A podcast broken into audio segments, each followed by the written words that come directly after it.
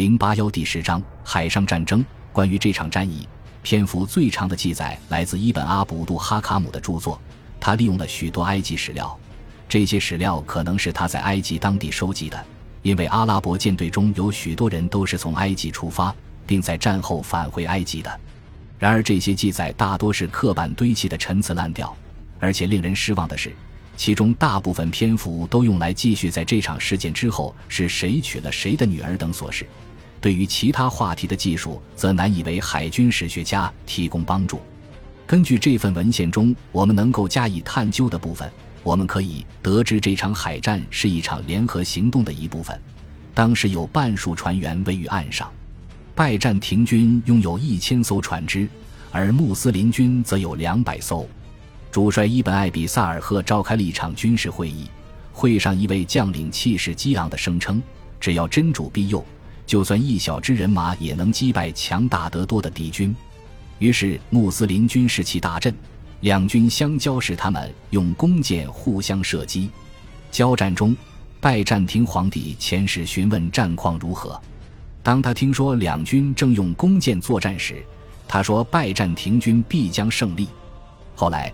当他听说两军正在抛石护击时，他又说拜占庭军正在赢得局面。但当他听说战舰相互纠缠，两军接舷展开白刃战时，他才预料到阿拉伯人将会是胜者。迪奥法尼斯编写的希腊文史料对战役背景的描述则不尽相同。根据他的记载，当时穆阿维叶正在组织一支舰队，以进攻君士坦丁堡。这支舰队在的黎波里尚未编成，有两位军号手的儿子受基督恩宠的兄弟闯进了的黎波里的监狱，释放了当地的大批拜占庭俘虏，然后他们洗劫城市，杀掉了总督，逃回了拜占庭帝国境内。但穆阿维叶并未因此而却步，这支舰队由一位名叫艾卜阿瓦尔的将领指挥，奉命起锚出发了。君士坦斯皇帝闻讯仓促出战。在吕基亚的菲尼克斯开始了战斗，很快海面便被拜占庭将士的鲜血染红，皇帝本人也不得不丢弃皇家紫袍，以免自己的行踪被敌军发现。他最后被其中一位军号手的儿子从水里救了上来，后来这位军号手之子为保护皇帝而代其战死。所有文献都一致认为，穆斯林军在维林之战中获得了重大胜利。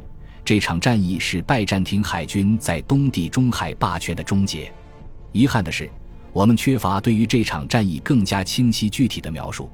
近来研究这场战役的历史学家对参战双方都评价颇低，参战双方都忽视了大部分最基本的海战规则。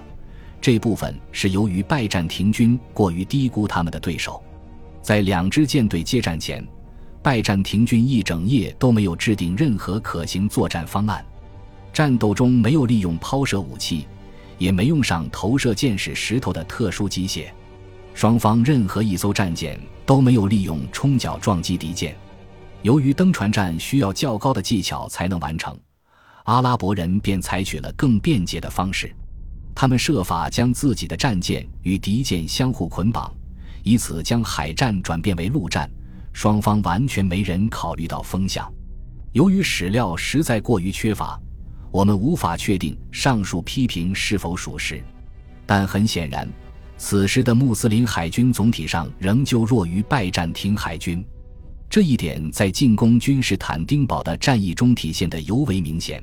这场战役起始于674年，穆斯林军从一开始就十分清楚，若不先拿下周边水域。君士坦丁堡是不可能被攻下的。于是，穆阿维叶的儿子和他后来的继承者叶奇德率领着一支庞大的阿拉伯舰队进入了马尔马拉海。四年间，这支舰队每年封锁该城，持续整个夏季，然后撤往马尔马拉海南岸的基奇库斯过冬。尽管遭受着阿拉伯军不断的压力，君士坦丁堡仍旧固若金汤。在这场战役中，拜占庭海军显然首次装备并运用了著名的希腊火，这种武器由卡利尼库斯发明。他是一位叙利亚难民，从阿拉伯人统治下的巴勒贝克逃亡而来。希腊火由原油和一些便于其粘附在木材上的原料混合而成。在作战时，这种混合物被点燃，并通过红吸管喷向敌舰。由于这种武器的设计方案是拜占庭人从一位巴勒贝克本地人手中得到的，显然这项技术很有可能起源于中东地区。也确实存在一些历史证据能够证明穆斯林军在围城战期间使用过火焰武器。一首同时代的诗歌纪念了君士坦丁堡守城战的胜利。这首诗由一位名叫迪奥多修斯·格拉马提库斯的诗人所作。这类诗歌大部分会依照传统赞美神保佑基督徒赢得了胜利，但在这首诗中有几行诗句似乎能够体现当时的某些历史事实。被诅咒的人们啊，你们闪光的箭雨如今何在？弓弦阵阵悠扬的和鸣如今何在？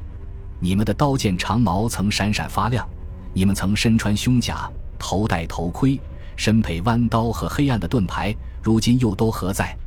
投射火焰的双层战船今何在？还有那些战斗中来去如飞的单层战船又去往何处？你们还有什么好说呢？凶恶可悲的以实玛利人！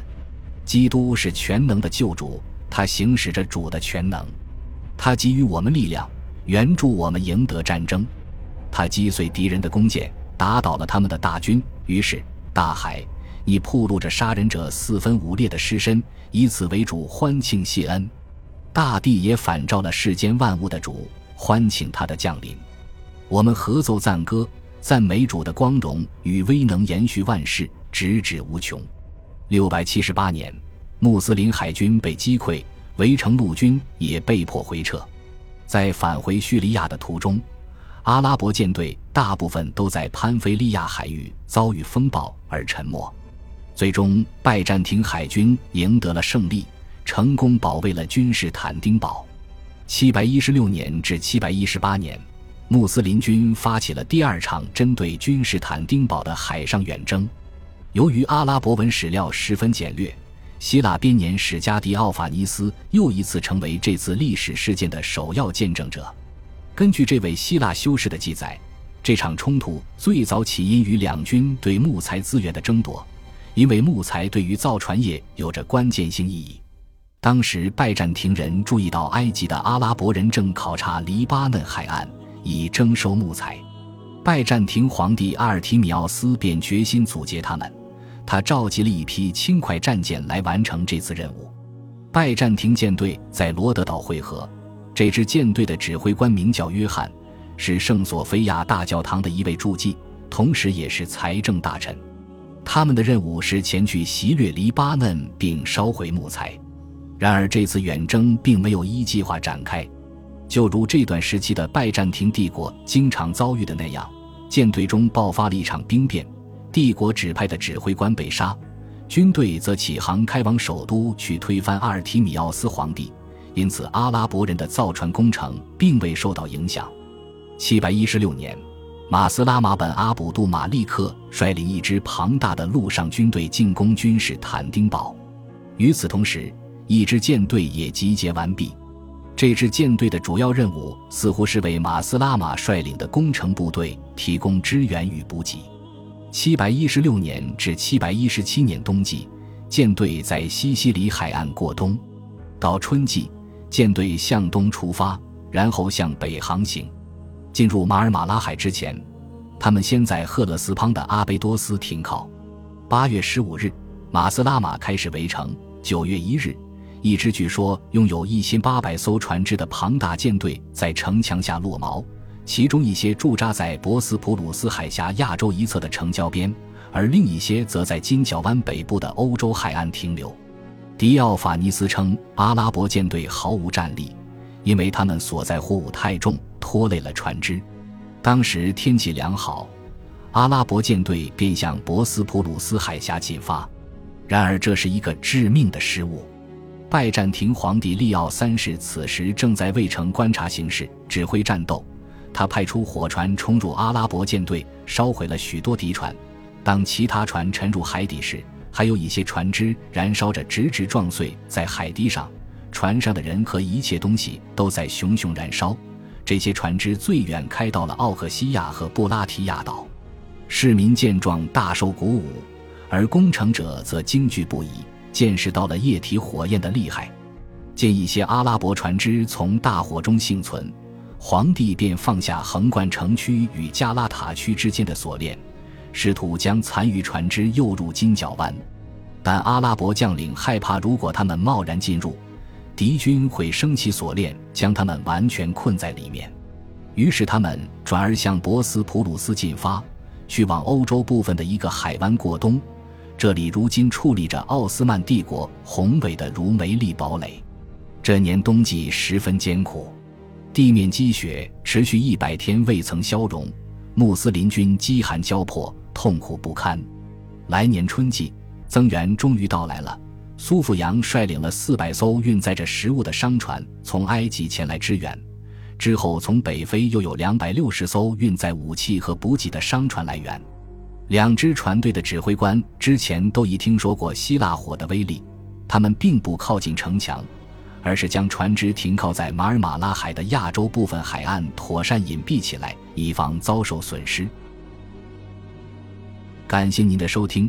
喜欢别忘了订阅加关注，主页有更多精彩内容。